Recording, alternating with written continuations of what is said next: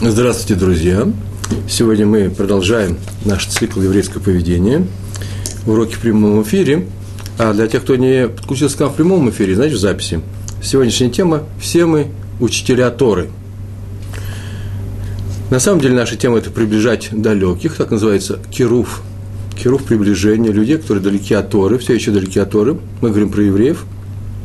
На эту тему уже у нас была одна лекция – но тут у нас возник новый материал, новые обстоятельства, новые тонкие, тонкие вещи, которых нельзя, которых мне показалось, э, о которых мне показалось, что их интересно привести. В э, недельном разделе Тора книги Берешит Олег Альхам написано, в 12 главе 5 стих, написано, «И души, которых сделали в Харане». То есть говорится про тех, души, э, про тех людей, которых сделали в Харане до прихода Э, в Эрцисроэль, э, Авраам и Сара вместе с своим племянником Лотом, сказано, что они были в Харане, там они делали какие-то души. И Раш написал, что ввели этих, что еще сделали души, ввели э, людей э, под сень шхины.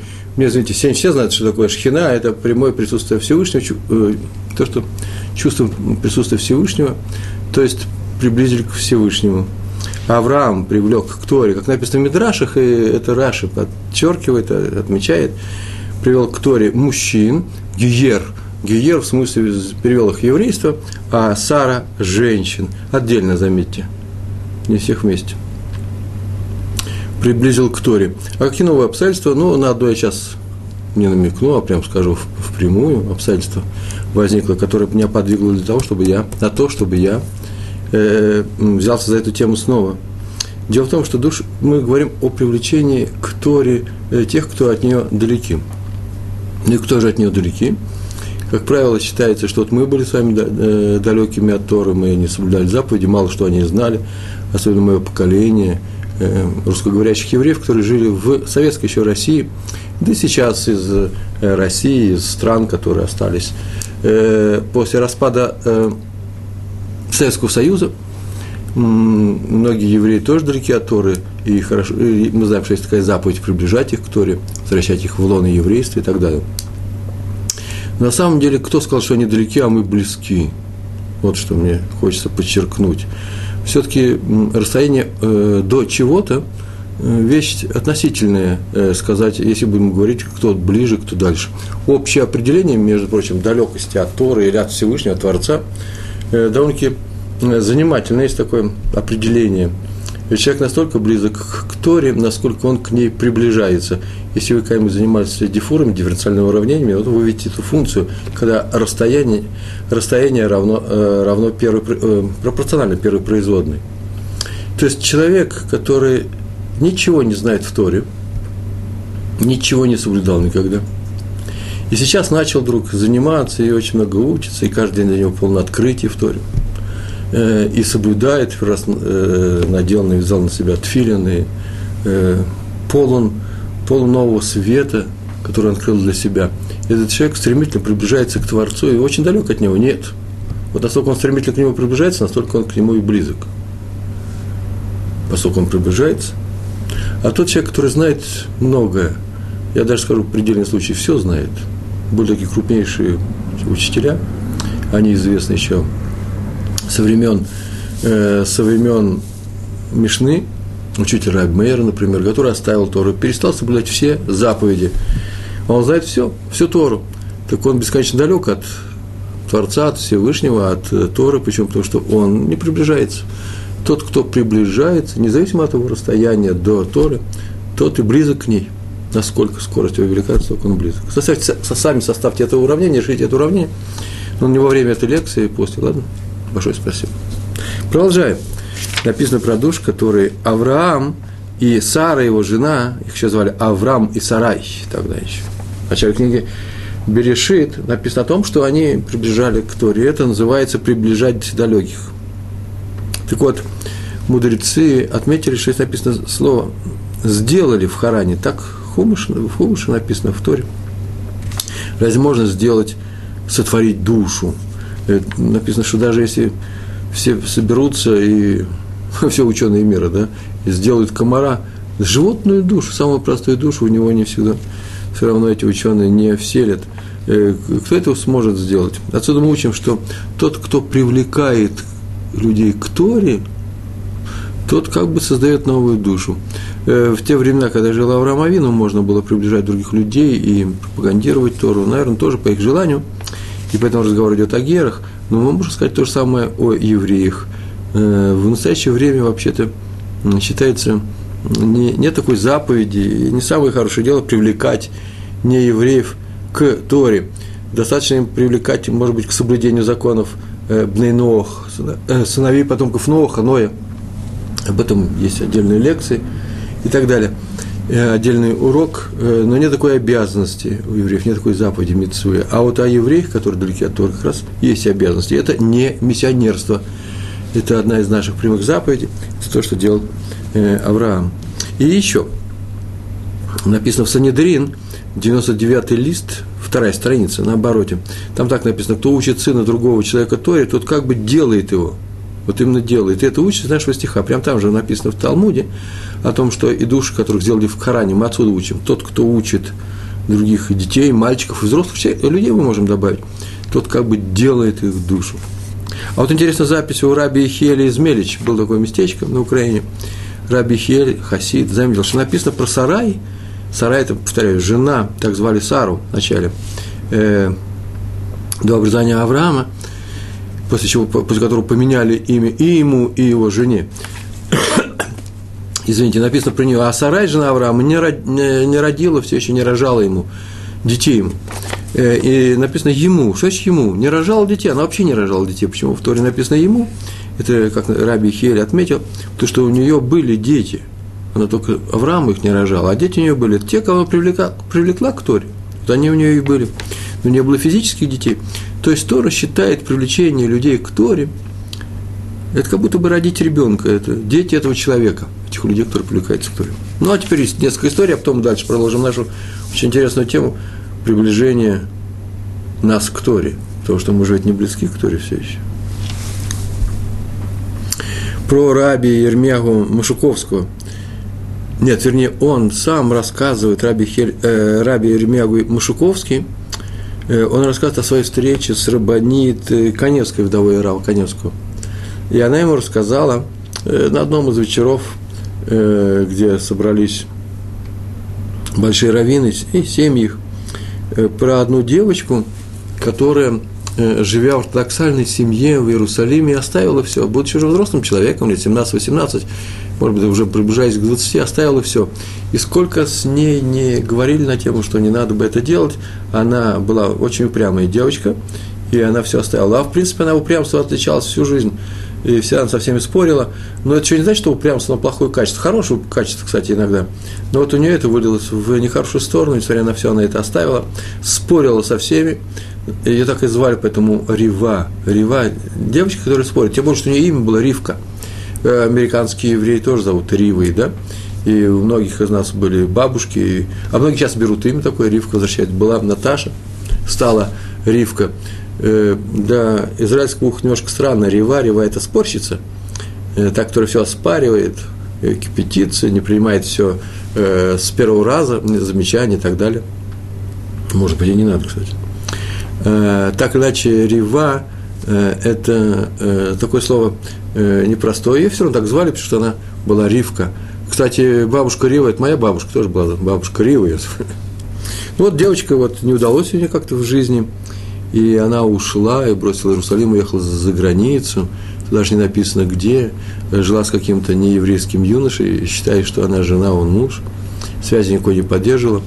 И самое интересное, что семья была ортодоксальная, э, да, э, и ей бы впору было бы сидеть, вы знаете, такое правило, так, обычай это не правило, обычай, что когда человек прерывает сторы, то его родители сидят шиво, не о нас будет сказано, как будто умер человек. Почему? Потому что боятся, дальше я скажу об этом, его влияние на остальных детей. Если у вас 9 детей, первый ушел, то это вещь очень непростая, чтобы он приходил к вам домой, пропагандировал своим, просто своим появлением – своим поведением, э, не дай Бог, пропагандировал э, свои взгляды э, в среди э, ваших детей. Не дай Бог.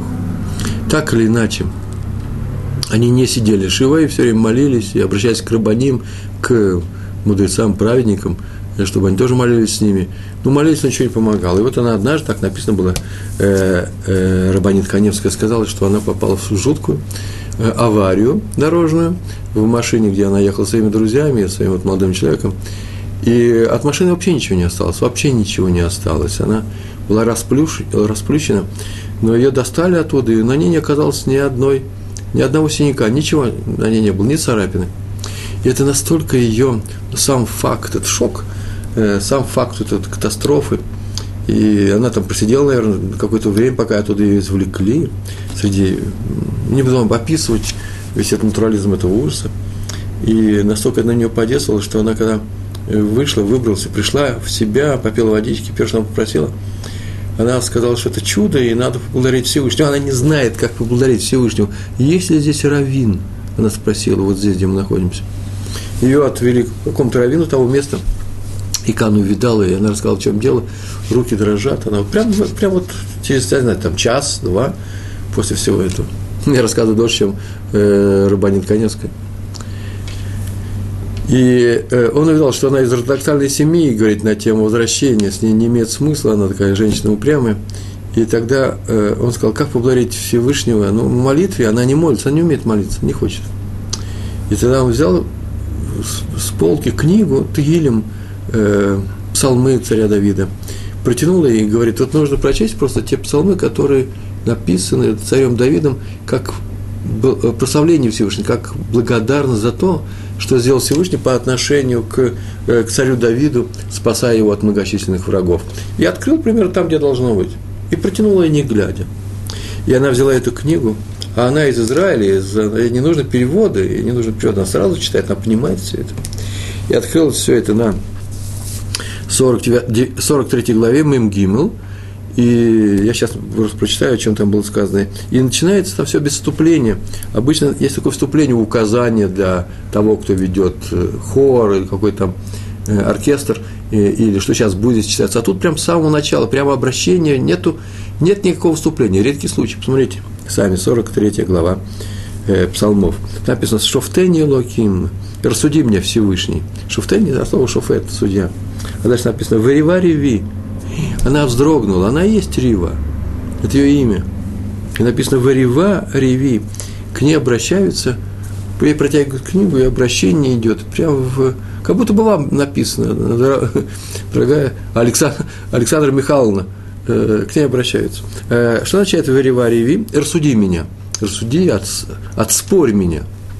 От чего, от кого? Она поняла, что тут же поняла, что это прямое обращение к ней, и стала с чувством, после этого с большим Митракшут, с большим чувством читать эти слова, задрожала, потому что видит, что дальше текст идет, вообще про нее идет.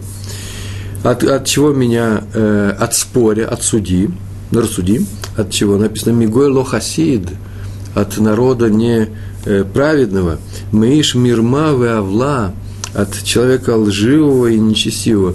Если мы с вами будем читать, это же обращение к нам, это же не написано Ривки такой-то, такая-то фамилия из Иерусалима, которая убежала, попал где-то, я не знаю, там в Чикаго в, в какую-то автокатастрофу.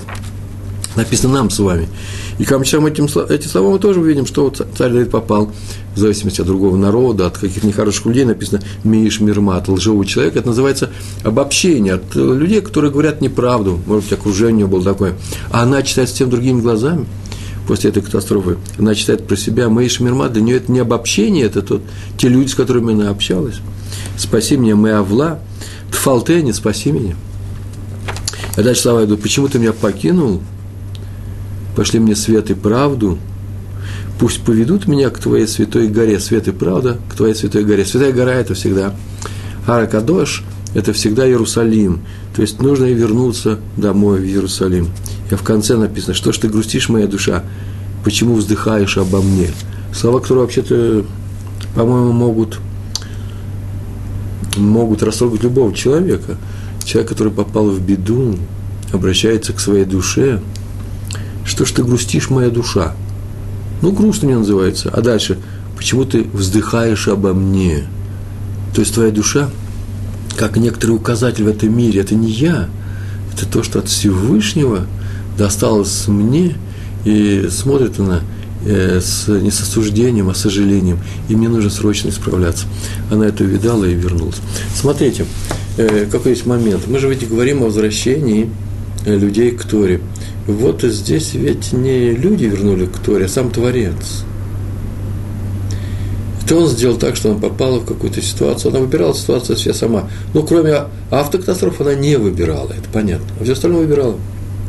И теперь ее Творец через не для, не для нее убиты были те люди, они были убиты сами по себе, это не входит в наш хижбон, не входит в наше рассмотрение, но ей было показано, что она была спасена для чего? Для того, чтобы она что-то еще сделала. Что она сделала? Вернулась. И вдруг открывается книга прямым обращением «Ривка, Рива, что ты делаешь?» Вернись, потому что твоя душа уже плачет, и мы слышим твою душу. Это сделал Всевышний. А что э, для нас здесь нового? Как что нового? Если мы видим, что человек оставляет что-то, не дай Бог, или отодвигается в сторону, нужно молиться, что помоги ей, помоги этому человеку, и тогда Всевышний поможет. Это называется, что и мы помогли, чем молитвой. То, что здесь произошло. Родители, они молились. Вывод, не надо складывать рук, э, опускать рук, ушедшие от Торы к ней вернуться. Надо просто молиться. И никогда не надо терять э, моли, э, надежду, потому что Всевышний всегда нам поможет. И в этом. Главное, он поможет и всегда, главное, воспользоваться этой помощью. Извините.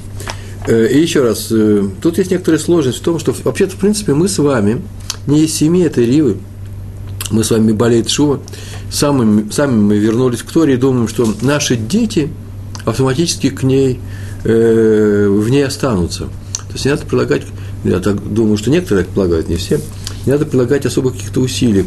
Самое главное усилие по спасению наших душ, самой нашей жизни сделали мы. Прыгнули на, может быть, на э, совсем последний уплывающий из Феодосии в Турцию корабль. И вот уже красный подходит. Э, мы-то прыгнули, а наши дети с нами, они останутся на той правильной стороне, не здесь, не в ужасе этом, не кошмаре. Кто сказал?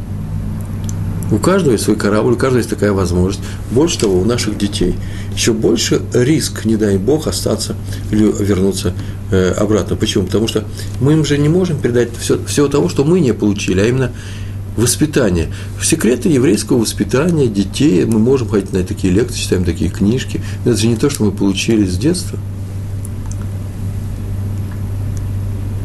Мы же не знаем азов, может быть. Вернее, знаем теоретически. Вот я, например, великий теоретик.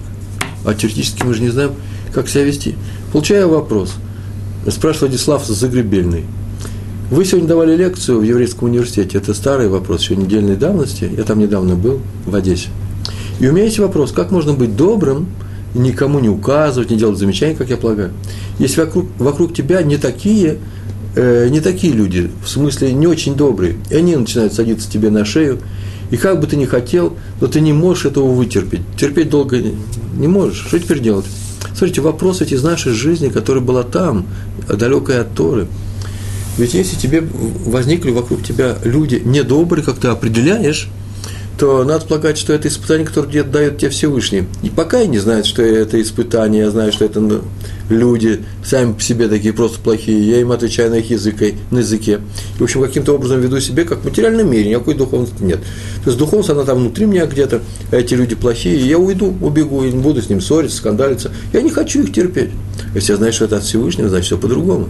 А именно, я должен я должен посмотреть все те лекции, которые называются еврейское поведение, да, у нас, у вас сегодня больше 70 лекций, и там этот ответ мы говорим почти в каждой второй лекции. А именно, что мы должны сделать? Смотреть на этих людей, как на людей, которые, может быть, ошибаются. Или, может быть, я ошибаюсь, считаю их недобрыми. Надо как-то развернуться, что-то сделать с ними, развернуться к ним своей хорошей стороной, зайти к ним их хорошей стороной. Один человек мне недавно сообщил, первый раз, наверное, рассказывал о том, что их сосед залил их водой. И в субботу, прямо перед субботой была вода, спонжью делали, да? Вода перед э, двумя квартирами. И дети начали ходить в субботу, и все грязно. И так неприятно было. В субботу прошли, дождей еще нету, жарко на улице, а дома грязь стоит. И обратиться к этому соседу, ну, можно обратиться, в следующий раз он опять то же самое сделать. Что нужно сделать? Ну, ну, что можно сделать? Можно терпеть, а трудно терпеть. Можно поговорить с детьми, чтобы они не бегали. Можно пойти самому. Человек больной был, ну, жена его вытрет э, пол, она не успела. Может быть, вообще нужно каждый раз там пол вытирать перед дверью. А вообще можно было бы поговорить. Я думаю, что нужно было бы поговорить и попросить его просто не делать в следующий раз, а чтобы закрепить наш успех, пока он слышит, улыбается и говорит «да-да-да». А перед субботой мы пирожок мы отнесем. Наша жена сделает, наши девочки – сделают мне четыре пирожка для дома, а пять пирожков, и один из них красивый. Я, я спрошу, с маком, пожалуйста, очень с маком. Отнесите ему, просто принесите, и увидите, другое отношение будет к вам. Ровно настолько, насколько теперь будет, эта семья будет вас любить и считаться. Ой, они сделали им плохо. Тоже были плохие люди, стали очень хорошие. Это один из примеров. Э, это то, что входит с молоком матери в э, любого места у человека. А мы с вами этого ничего не знаем – этого не знали. Что теперь делать нам? Как воспитать своих детей? Вообще парадокс. Чужих людей мы привлекаем к Торе, других евреев, а своих удержать не всегда можем. Поэтому надо делать максимум усилий прямо в своей семье.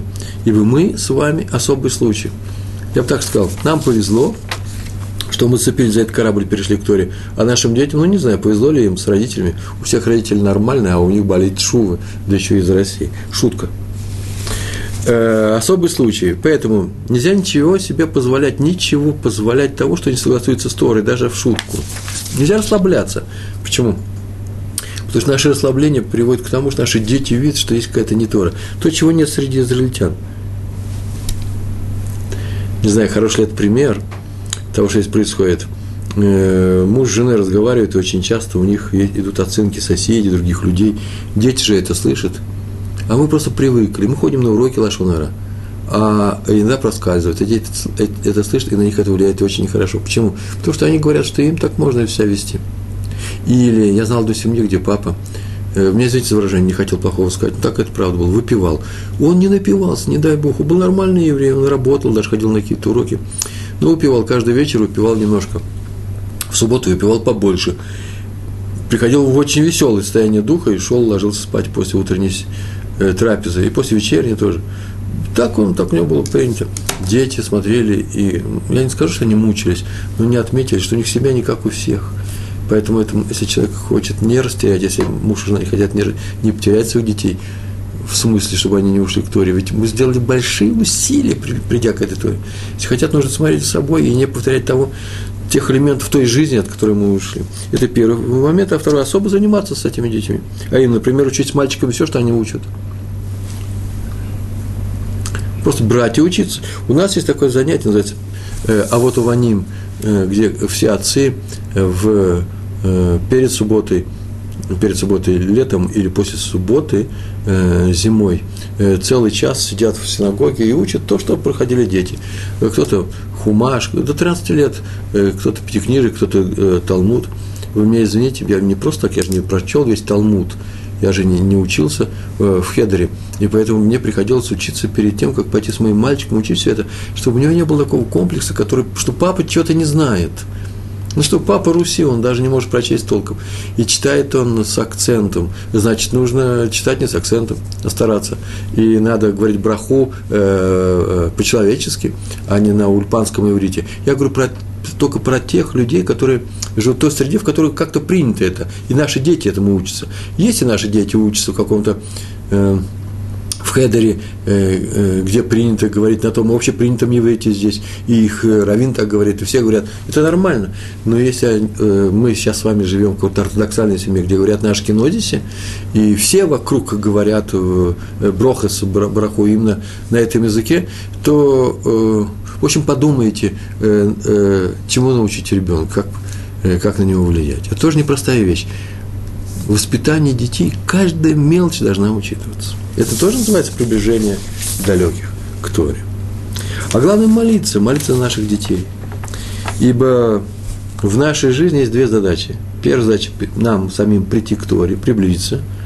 Не дай Бог удалиться, не дай Бог не учить ее, не дай Бог не, не заниматься ей. А вторая – не упустить наших детей.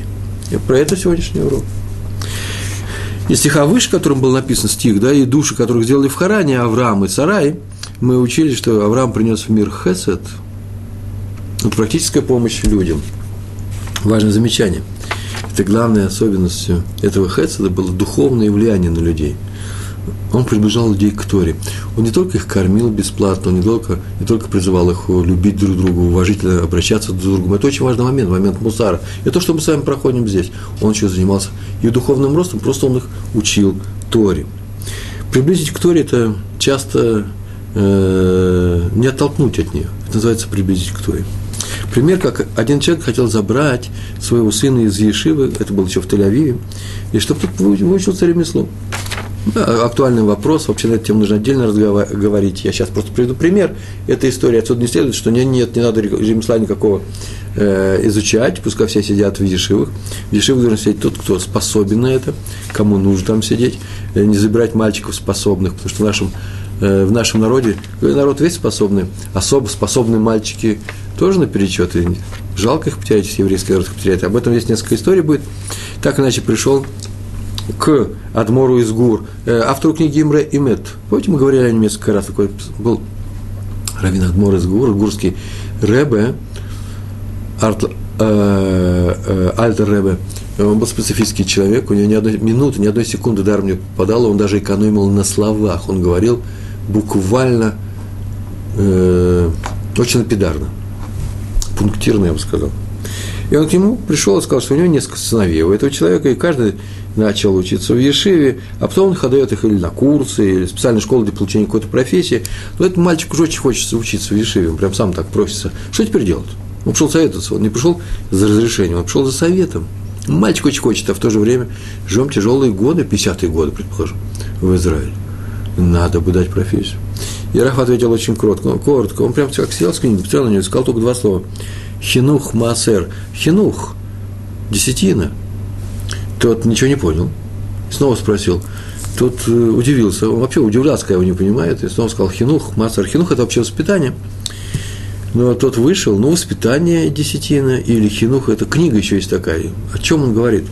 И он вышел и встретил сына Адмора, его сына, автора Бейс Исроэль, тоже величайшая книга, тоже русский Адмор потом стал, и спросил, как понять его отца. А тот пояснил, что Хинух Маасер, Хинух – это книга, книга, в которой написано э, все тонкости заповеди Торы.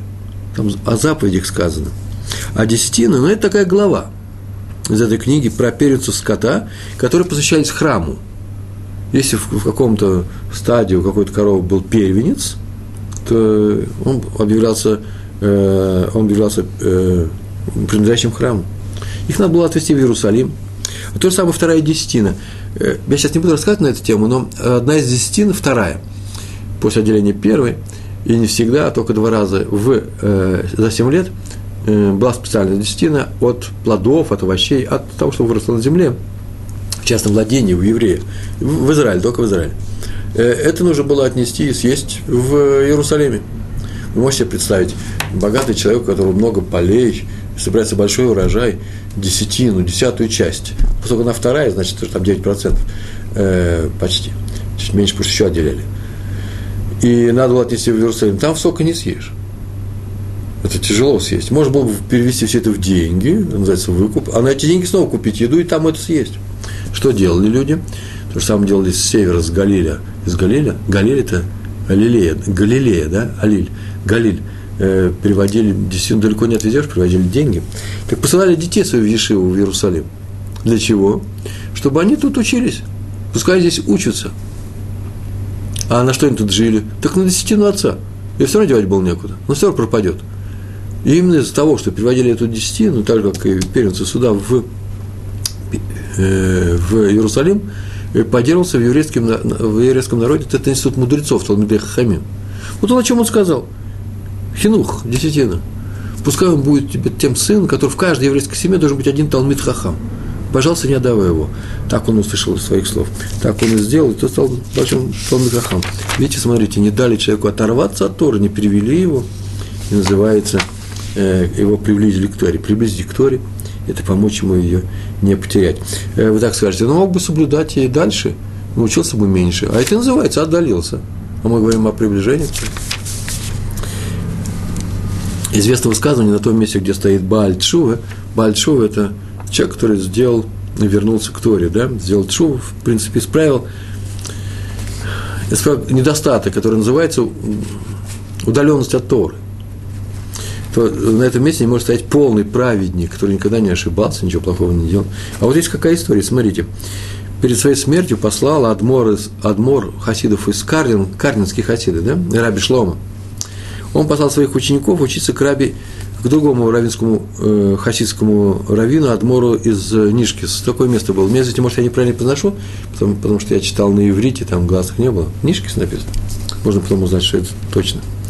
И среди них был Раф Ури, среди учеников Карлинского Рэбе, э, будучи Адмора из Стрелиска.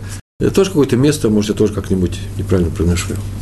И пришли ученики э, Карлинского Рэбе к этому рабе, э, рабе, прямо, наверное, в этом городе, из Нишкис, или, может быть, в другом, но он назывался Рэбе из Нишкис. И пришли, и первый же вечер, когда они, первый день, когда они с ним познакомились, они заметили, что в синагоге, где находится э, э, этот Адмор, вокруг, вокруг него стоит много гостей, много учеников, большая массовка – и заметил Раби Ури среди гостей одного богача. Видно было, что он богатый, по поведению было видно, э, с очень порочным лицом. Лицо порока. И Рав, Раби Ури, это будущий вообще-то известный хасидский раввин, который как раз в духовном плане сразу видел людей, их содержание.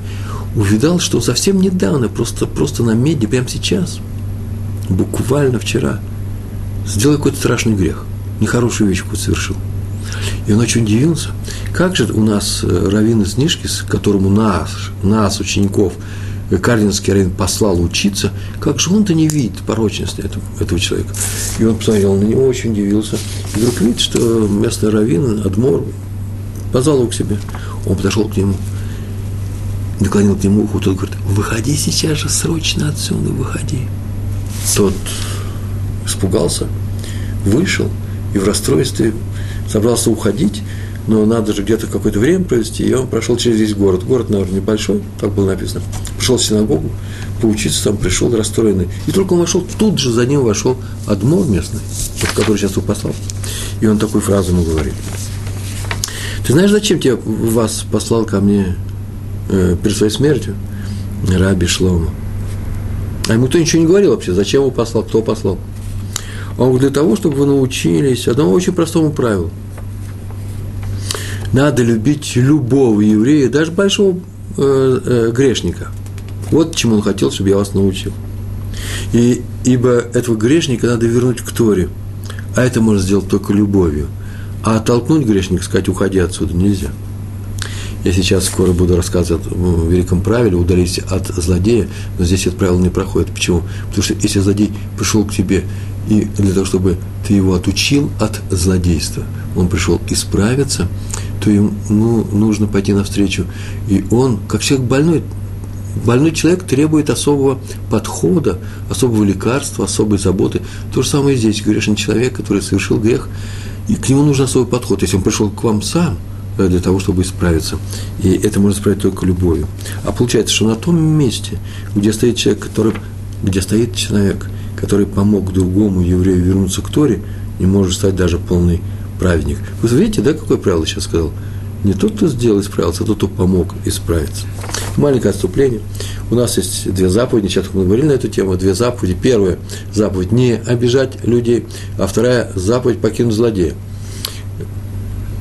Ну, злодеем здесь называется, наверное, не, вообще-то не злодей, а любое злодейское дело, нехорошее дело, неприятное дело, не, не, нехорошее поведение какое-то у каждого человека. Вот оставьте в сторону э, это поведение, э, не шумите с человеком, не ругайтесь, не воюйте. Как сейчас было написано, плохой человек, что мне с ним делать? Вы повернитесь к нему, подойдите к нему с другой стороны. Это называется удалиться от его злодейства. Я же не говорю там, что в каждом человеке есть какой-то элемент злодейства. От него тоже нужно удалиться, кстати.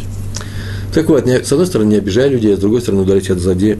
Это же противоречит друг другу. А что теперь нужно сделать?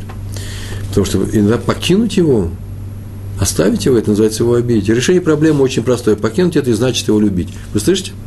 Покинуть злодея называется значит его любить. Не спорить с ним, не шуметь, не переучивать. Тем больше вообще может самому заразиться. Ничего не нужно, а покинуть, не воюя с ним.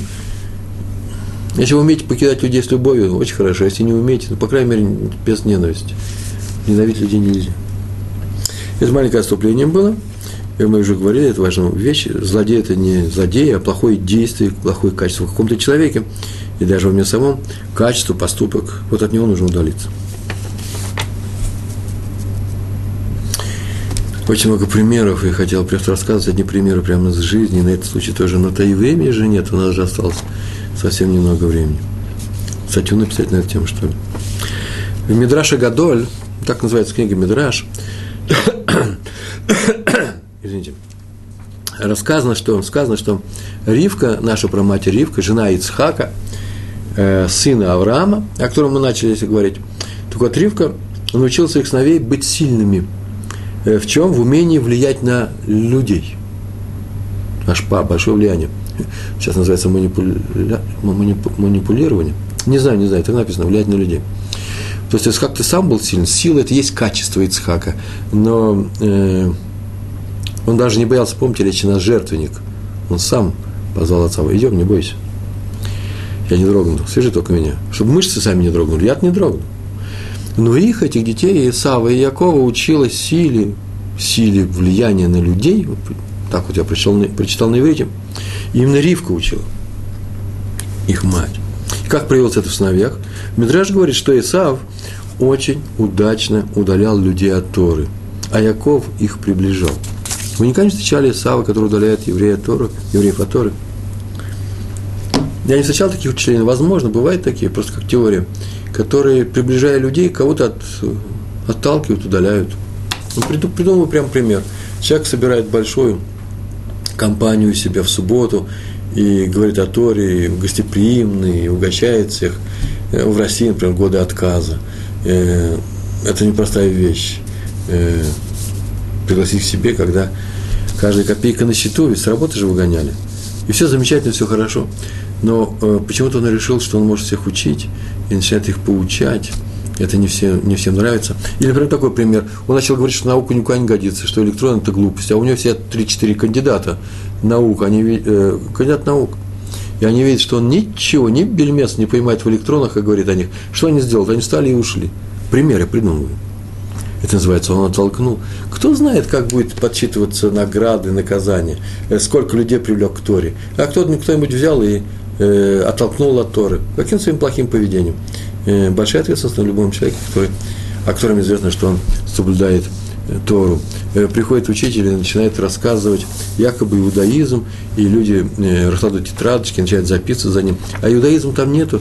Почему? Потому что никакого отношения к той Торе, которую вы получили э, от наших учителей, нету. Все придумано. Потому что они рассказывают простых, самых простых вещей. Э, что такое заповеди, э, как надо выполнять как надо себя вести, как надо учиться любить других людей. Буду вам рассказывать э, очень большие, серьезные вещи, э, которые к нам отношения большого не имеют, а люди-то думают, что это Тора, и вдруг однажды встанет человек и говорит, ой, если такая кабала, то не нужна мне никакая Тора. Слово кабала сейчас придумал. Или еще что-нибудь другое. Не нужна мне никакая Тора, мы его толкнули. Теперь когда он, может быть, пойдет снова к, к нормальным людям, которые могут ответить ему на нормальные, естественные вопросы? Это называется, что есть большая опасность в том, кого мы приближаем к Торе. Так вот, Исаав удачно очень удалял людей от Торы. Как удалял? Своим примером, плохо себя вел. А как Яков приближал? Своим примером? Тем, что он учил их Торе, учил по самой Торе. Ибо написано, что он был человеком, сидящим в шатрах. Шатры – это Ишива. Он учил людей Торе, фактически. Вывод. Учить Торе можно любого человека, даже не еврея. Но не еврея учим общим положением человеческого поведения, шатрах сел Яков. Человеческое поведение, оно же еврейское, наш цикл наших лекций еврейское поведение. Вот. А евреи учим просто законом, кроме всего этого прочего. То есть без дерах эрос, без мусара, без науки о поведении, которым встречаются все наши уроки, получается, что и не будет у нас никакой Торы, а это то, что можно преподавать и другим людям. А вот тонкости преподавания законов, э, это можно преподавать только евреям, а не евреям не следует. Почему? А, мы над этим уже говорили. Э, у нас запрещается миссионерство. Э, э, не евреям, а отнюдь не обязательно становиться евреями для того, чтобы получить именно тот же самый статус в Алама Аба в следующем мире, получить все свои награды. Достаточно соблюдать семь законов сыновей потомков Новаха. А если он придет в еврейство и не будет соблюдать, вот мы сделали э, плохого еврея, в смысле плохо соблюдающего, мы утяжелили нашу ситуацию, ухудшили, усугубили ее, и поэтому лучше не делать. И только человек не может быть вне еврейства, и когда мы знаем, что он поможет евреям еврейству, тогда его нужно переводить. Э, вот в чем заключается приближение людей к Торе. Об этом написано в Перке вот. Там так написано, в первой главе, в 12, в моей книге, в моей книге, который даже переводил в э, Сидур на субботы. Есть и Нусах Сфарад, сейчас я делаю Нусах Ашкиназ, там есть Перкиавод. Перкиавод очень много разных переводов, но вот у меня это было 12, 12 предложение, 12 э, параграф в первой главе. «Люби людей и приближай их к Торе». То есть тем и люби, что приближай их к Торе. Приближение к Торе, если разговор идет о евреев, э, о евреях – то это будет мусар, поведение, и поведением своим, примером своим учить. Э, заповеди, это евреям урок заповеди, без заповеди нельзя, э, надо учить все эти законы. Какой же у нас будет кашур дома, если мы его соблюдаем в общем? Их надо учить. Какой будет у нас нормальный, нормальная духовная атмосфера в доме, если мы будем приносить лашон э, э, Э, плохие вещи говорить о других людях, надо учить эти законы. Вы слышите? Мало того надо соблюдать, нужно, чтобы соблюдать, нужно учить. Мусар, заповеди, ну и Талмуд для еврейских юношей и мужчин. Три вещи. Еще мы говорили о том, что нужно удалиться от злодея, и некоторые не разрешают своим ушедшим э, от Торы детям появляться в их доме, мы уже говорили, э, это, чтобы не стали они плохим примером для остальных детей, это верно, но надо, надо опасаться плохое влияние. Старший сын не ходит по утрам в синагогу, перестал ходить в синагогу, младший начинает делать то же самое, хотя ему нравится туда ходить, отец это знает, надо что-то срочно предпринять, надо как-то ситуацию исправить. Это не значит, что на старшего сына надо кричать, шуметь, тем более, не дай Бог, выгонять его из дома или грозиться даже в этом. Но, по крайней мере, нужно как-то заинтересовать, сделать так, чтобы э, э, не было плохого влияния на мальчика. И все это конкретные вещи, это шалатраф называется. Э, обратиться нужно к вашему раввину. Но нельзя совсем отвернуться от преступников. Есть такие преступники, надо показать, что их в семье любят, пусть приходят на субботу и так далее.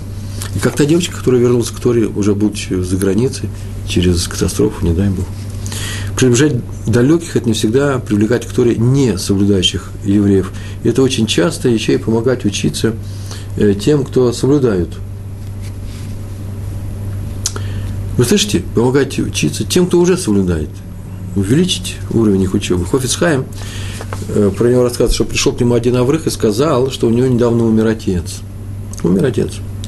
И он хочет что-нибудь сделать, называется Линашимат Авив, для души, в память души. Э, это очень серьезная вещь. Считается, что теперь, если полезные вещи делаются здесь для людей, то это будет уч- зачтено той душе.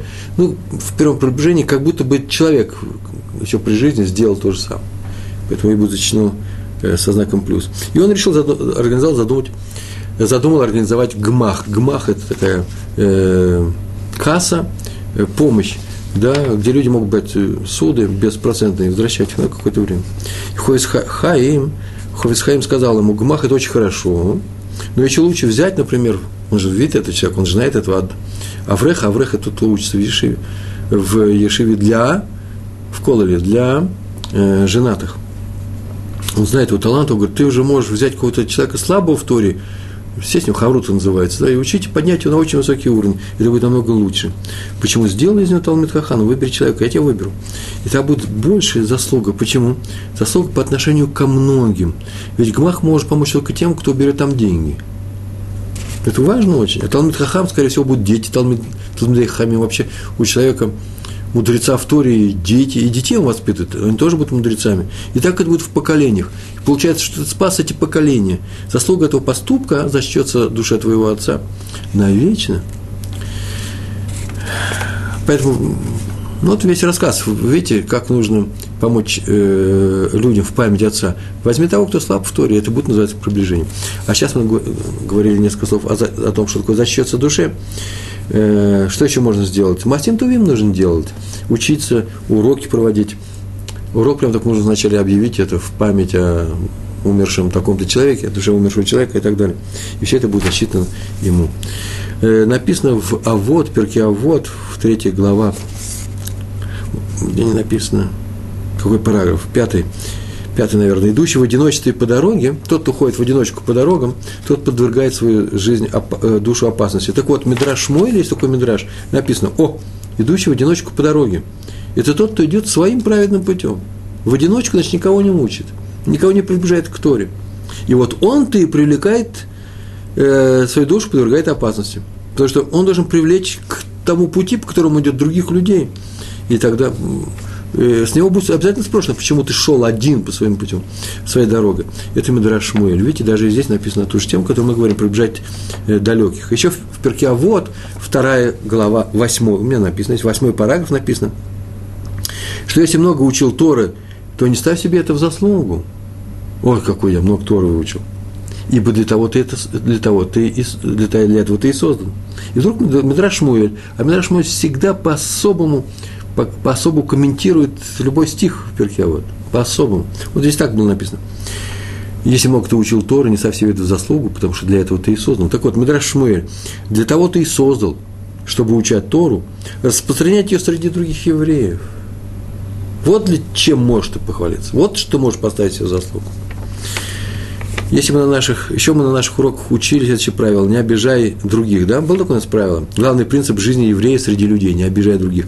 Однажды Рав Словечек спросили, не обижай, не обижай, не делай негатив. А что делать надо? Он ответил, помогай. А, помогать? То есть цель твоего появления на свет – это не что иное, как помощь людям. Не что иное, как помощь людям. Если ты ученик Торы, то учи Торе других евреев, помогай им учить Тору. Например, поддерживай их материально, это тоже помощь в обучении Торы. Спрашивают, как правильно остановить человека, который начинает судить других, как его остановить корректно, он судит других. Э, как угодно, оставьте как угодно, только не обижайте. Если вы его обидите, вы нарушили, потому что обижать нельзя, сейчас только мы сказали. А э, почему вы считаете, что если он что-то нарушает, то ему в ответ можно что-то нарушить? Нарушением ничего не чинит. Хороший ответ, да, я сейчас вам привел, да? Если кто-то при вас говорит лошонара, не вздумайте его обижать. Например, фраза такая, не говори лошонара, иногда обижает человека, посмотрите по обстоятельствам. Нужно говорить с любовью, говорите все с любовью, все будет хорошо. Полюбите этого человека, все будет хорошо. О материальной духовной помощи, как цель нашего появления, кстати, э, появления на свет, я вот сейчас сказал предложение, я ведь не сказал, откуда взято это, из книги Раби Хайма из Воложина в к своей книге он написал Нефеш Ахаим, чтобы поддерживать людей нужно, помогать людям материально и духовно, это наша цель в жизни. И еще у нас осталось с вами э, ровно 10 минут, даже, я бы сказал, больше, я бы даже сказал 12 минут, можете проверить. История про раби э, Мейера Файста – к нему однажды ночью в квартиру, здесь в Израиле забрался наркоман, молодой наркоман, и чтобы украсть деньги, ему не хватало там на косяк, наверное, не знаю. И э, Раф зашел и застал его в своей комнате. И вместо того, чтобы кричать, вопить, гонов, звать полицию, вязать ему руки, он начал с ним, увидел, что еврей, разговорился, начал разговаривать с ним и расспросил его о жизни. Не просто начал назидательные рассказы рассказывать ему. Ой, как нехорошо, наркотики, все прочее. Он даже не знал, почему. Просто залез человек залез, на него же не написано наркоман. Он начал спрашивать о, э, о жизни без назидания. Тот ему начал все рассказывать. Оказалось, что вообще-то этим человеком никто никак в жизни не интересовался, никто ему никто его ни о чем не расспрашивал. Он вообще был за рук брошенный. Кто с ним разговорился, и в конце разговора сам юноша, когда он его отпускал, он его отпустил – он сказал, а может он к нему еще прийти? Он сказал, конечно, в любое время я в такой-то Ешиве сижу, в такой-то синагоге, приходи и поговорим. Но он зашел к нему месяца через два, через три. Тоже какие-то были причины у него. И Раф обрадовался, когда он его увидел, ой, как, как, своему, как своему сыну, как своему брату, как своему сыну. Обрадовался, обнял его. И стали снова разговаривать. И, в общем, через пару, тройку месяцев, что произошло? Да, я родила в ту же ночь, не то лягушку, не то дочь. Нет, нет, прошло. Через пару-тройку месяцев он согласился пойти с раввином к врачу-наркологу. Вот что он его просил. И они пошли, потом стал к нему ходить чаще. Э, перед ним открылись новые горизонты, новые жизни. Его спасли. Чем участием? Любовью. И тут он еще увидел Тору, а Тора – это вещь, которая захватывает, если не нудно ее преподавать другим людям – и через несколько лет серьезной учебы у него в, в Колоре он ему нашел шедух, и у него э, была большая семья. Отсюда учим, что если тебе дано испытание, ну, в виде наркомана, который залез к вам в квартиру, деньги украсть, вообще опасность большая. Наркоман уже не посмотрит, потому что он с ножу. Если ты давно испытание встретил в своей жизни трудного человека, который тебе не нравится, вот как было написано сейчас в одном из вопросов, он тебе не нравится, что теперь делать? Есть совет ударить от э, злодея. И иногда бывает, что он уже по-другому. Помоги ему. Может быть, ему нужна помощь. Это не значит, что мы сейчас с ним будем э, учиться у него этих плохих дел. Но, может быть, ему нужно, может, может, его нужно накормить, может, его нужно сводить к э, наркологу. Так называется, да, врач-нарколог.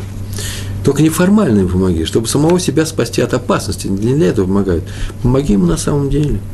И продолжаем помогать, пока он сам не станет на ноги. Это самая большая помощь. Вот эта история, обычная банальная история про Раби Мейра Файса. Так он поступал со всеми людьми. Это Равин. Э, Равцатка сказал однажды, накануне, наверное, праздника Суккот про Лулав и Этрог. Лулав и Этрог. Лулав, мы знаем, есть такое совершенно замечательное из Мадраша сравнение. Э, Лулав, Этрог, Адас и Арава, э, Ива и Мирт. Все это четыре вида людей, которые встречаются в нашем народе. Запах и вкус – э, лулов, он без запаха и вкуса, это ну, самые простые люди, которые не делают хороших дел, э, нет у них запаха, нет хороших дел, и нет у них вкуса. Кушайте лулав, он не, это не финики, это листья. Э, не учатся они. А итрок, он и запахом, и вкусом, это, это дехами, мудрецы Торы. Так вот, лулав держит у нас. Где у нас держит лулав? Лулав держит в правой руке, а этрок, мудрецы в левой, дабы наоборот. Мудрецы же это в правой рука. И он ответил так, Раби Цатка. Нет. Дело в том, что Лулав обладает одной особенностью. Он-то без ничего, но он соединен с двумя другими вещами. С Миртом и Ивой, да, Рава и Адас. Он и есть суть народа. Все они вместе народ. Мудрецов все-таки мало у нас. Хоть они стоят дорого, но они лежат отдельно в коробке. только во время праздника, только во время, когда у нас идет Тора, общение с Торой, э, молитвы, уроки, э, просто поведение на улице, тогда мы их соединяем, соединяем, соединяем руками, их держим руками, а те связаны. А раз так, раз большинство э, э, это три этих элемента, то их и держат в правой руке. Почему важнее нам, мы берем в правую руку то, что вместе, а в левую то, что отдельно. Я что, нормально фразу сказал, да?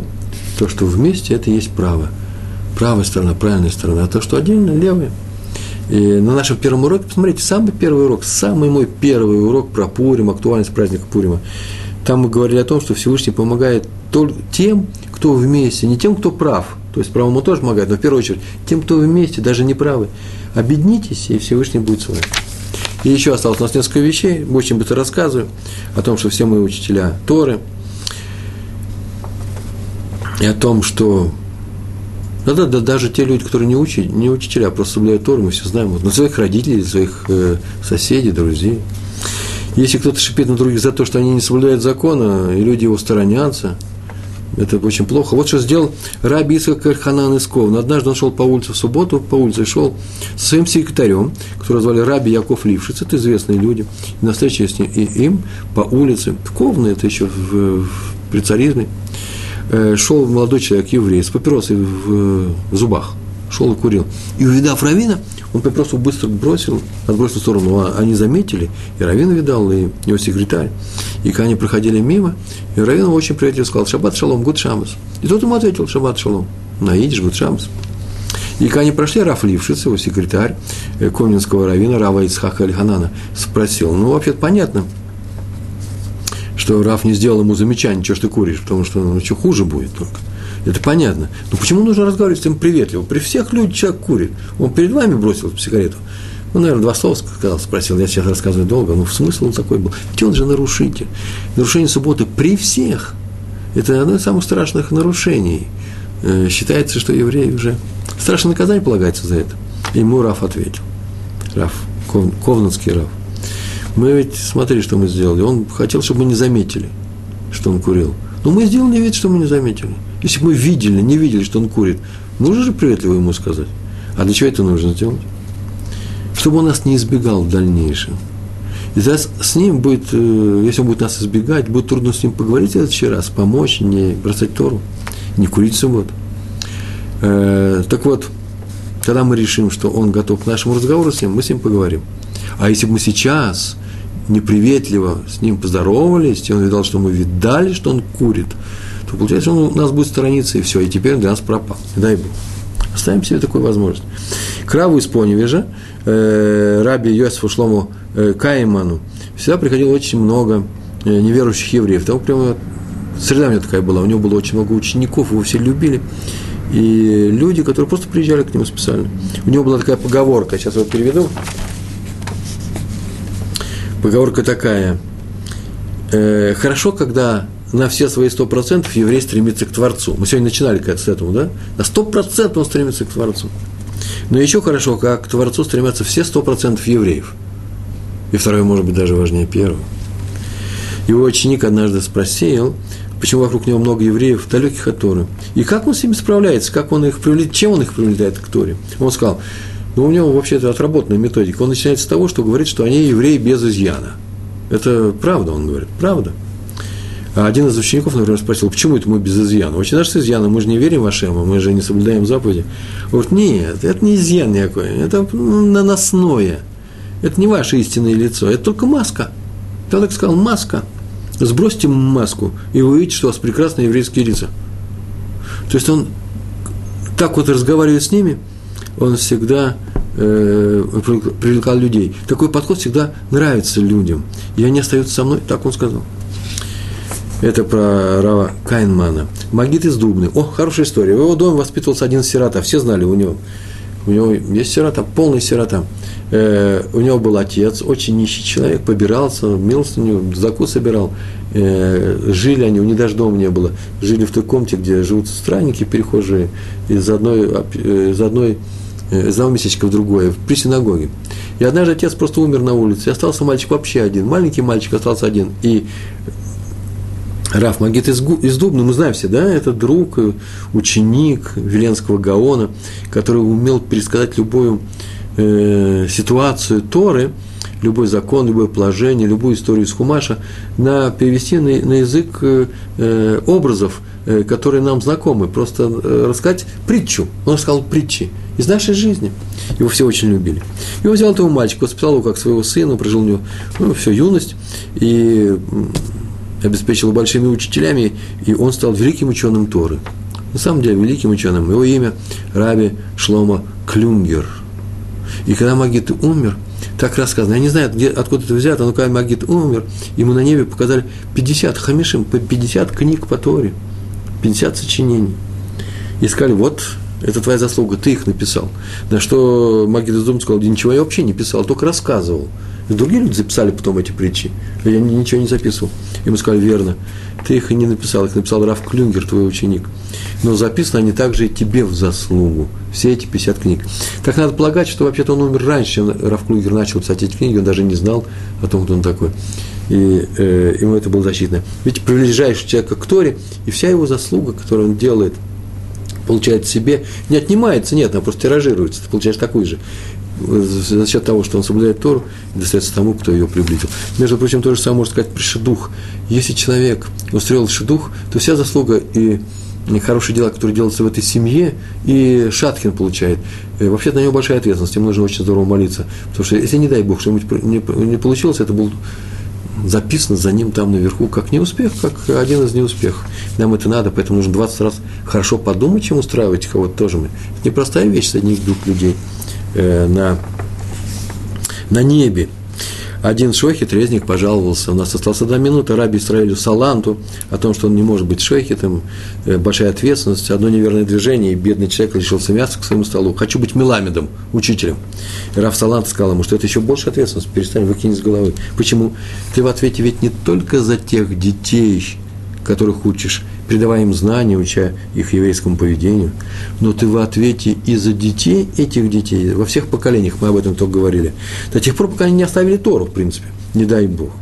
Учить детей, и на этом мы заканчиваем, учить детей – это есть приближение к Торе тех, кто от нее пока далек. Страшная ответственность.